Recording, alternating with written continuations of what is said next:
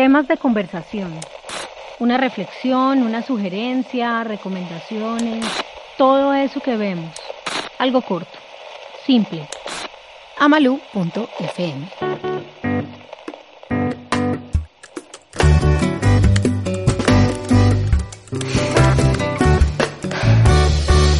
Bueno.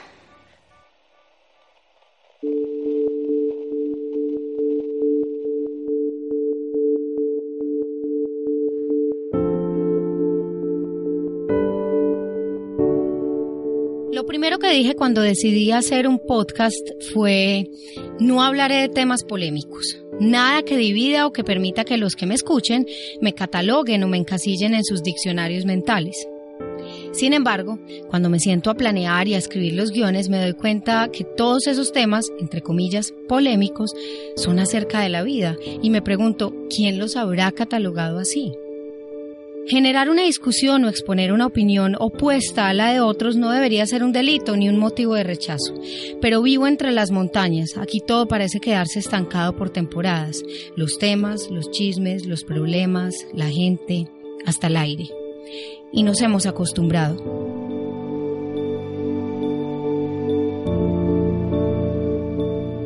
Este podcast es acerca de un tema vital en el que seguro muchos de los que me escuchen pensarán que no están de acuerdo. Ojalá pudiera la tecnología permitirnos un debate decente, pero con la experiencia de Twitter parece que todos aprendimos a, abro comillas, debatir a una sola voz.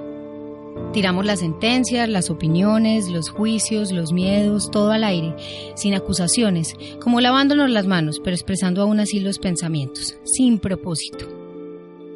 La única diferencia para tratar este tema que tendré es que tengo un propósito y es contarles una historia. Una historia sobre lo que yo pienso acerca de la eutanasia y el buen morir.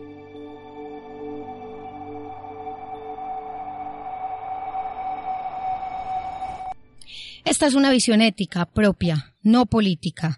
La vida para mí está por encima de cualquier discurso político.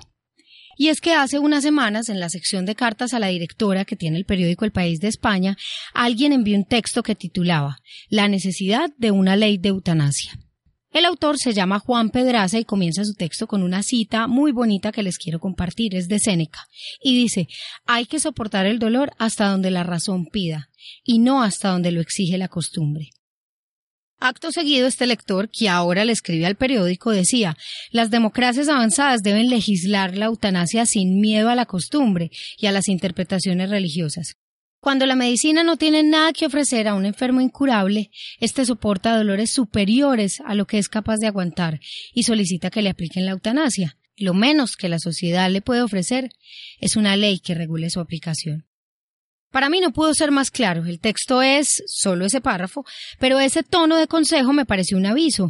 Quizás aquellos que legislan no se toman el tiempo de vivir, como vive un ciudadano común, y dejan desvanecer el valor de los conceptos. Desde su discurso encerrado empiezan a transformarlo todo sin antes escuchar. Tras declarar ante el juez anoche quedaba en libertad sin cargos el hombre que ha ayudado a morir a su mujer. Padecía esclerosis múltiple desde hacía 30 años y ella misma había manifestado su deseo de morir. Su marido ya ha reconocido los hechos y se enfrenta a una pena de entre dos y diez años de cárcel por un delito de cooperación al suicidio. En España, comenzando el mes de abril, Ángel Hernández, seguramente muchos lo escucharon, un hombre de 70 años, llamó a servicios sociales para anunciar la muerte de su esposa. Dos guardias de la policía de Madrid llegaron a su casa, un espacio en el que vivía la pareja, y Ángel les dijo que María José sufría de esclerosis múltiple desde hacía 20 años. Su vida, sus actividades, su trabajo, durante todo ese tiempo había sido cuidar de la enfermedad de su esposa. Gonzo, un periodista español que ya había entrevistado a Ángel en otras ocasiones, cuando habían solicitado que la eutanasia fuera legal, le preguntó ¿Qué extrañas de ella, de tu mujer?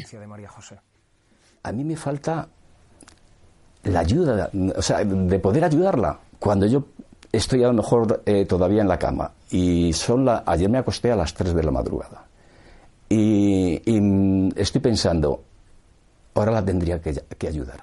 Eso es lo que echo de menos. La entrevista es conmovedora. A mi juicio hay dolor y amor y sufrimiento y miedo Y hubo algo muy escaso con el periodista, absoluta compasión, sin juicios. Era evidente la sensación entre ambos de estar de acuerdo, de lamentar la ley, la falta de ley, qué sé yo, la mala ley que nos rige, porque pues este señor de 70 años salió esposado de su casa. yo me oculto y te lo hago, tú falleces, una fallecida más. Era como una, una acción para que esto moviera conciencias, claro. Colombia, raros son estos casos, es uno de los cuatro países en el mundo, junto con Holanda, Bélgica y Luxemburgo, en donde se legalizó la eutanasia. El 20 de abril del 2015 se reglamentó la eutanasia en el país. Sin embargo, una cosa la reglamentación y otra que ésta se cumpla. Las cifras indican que desde el 2015 cerca de 40 personas han accedido al procedimiento, pero al menos otras 40 están a la espera de encontrar un médico que esté dispuesto a llevarlo a cabo. La reglamentación ordena que la EPS cuente con un grupo interdisciplinario de expertos preparados para atender toda esta solicitud del paciente que quiere ejercer el derecho a morir dignamente y que esté bajo las condiciones además que exige la reglamentación para hacerse cumplir. Sin embargo, ante la actual crisis de la salud en el país y las cuestiones morales de algunos doctores, pues se ha impedido que los colombianos accedan con facilidad a este derecho.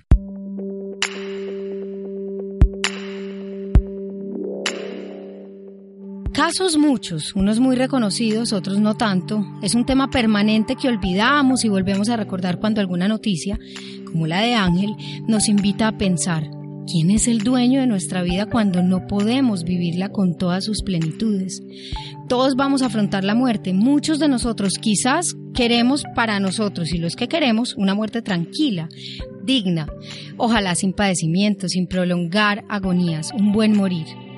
En Colombia, la ley en 2014 fija la obligación de prestarle servicios de cuidados paliativos a los pacientes terminales en el país. Esto ha permitido que muchas familias vivan la muerte con mayor aceptación, sin tanto miedo, sin el miedo a que otros decidan por nosotros, a que la ley diga qué y cómo deben tratar nuestro cuerpo cuando nosotros ya no podemos tener autonomía sobre él. Algunos continuarán bajo sus leyes, su fe, sus convicciones. Otros, de ideas diferentes, decidirán aceptar esta opción. Todos, sin excepción, deberíamos respetarlo. Somos libres, nosotros somos libres de, decidir por nuestra vida y muerte, mientras que no hagamos daño a, terceros. O sea, si yo le, doy el, el medicamento a mi mujer, ¿a quién le hago daño si mi mujer me lo ha pedido?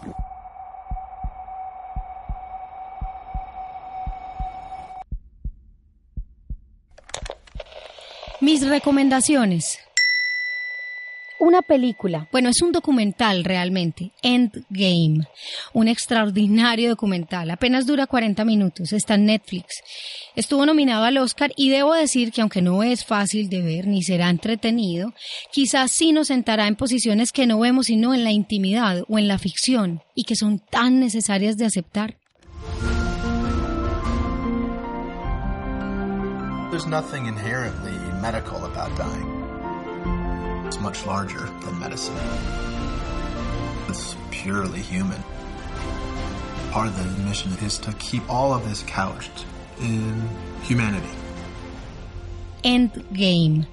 Es la historia del final inevitable de algunos enfermos terminales, de la resistencia de sus familias a la idea, de la comprensión después de esa misma idea y de un grupo de médicos que intentará otorgar comodidad y dignidad, lo que uno necesita para esperar el buen morir.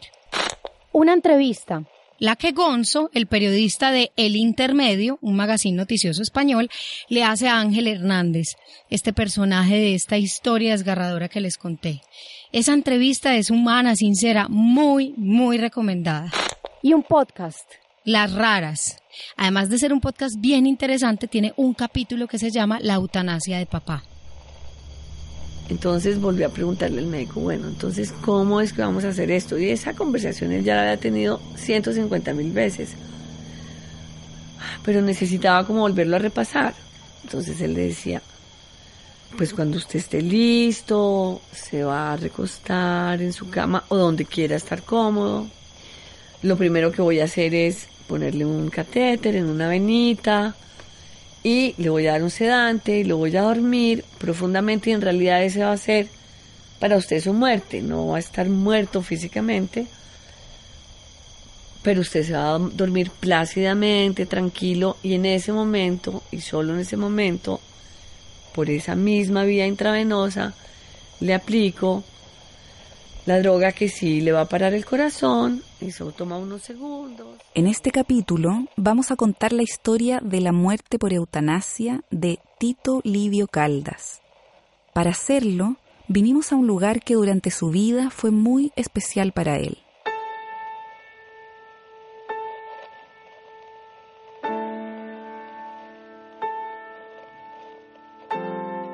Esto es Las Raras, historias de libertad. Escúchenlo, vale la pena que nos identifiquemos con historias de personas que ya han vivido lo que nosotros no. Nos encontramos en Instagram, Twitter y en la página amalu.fm.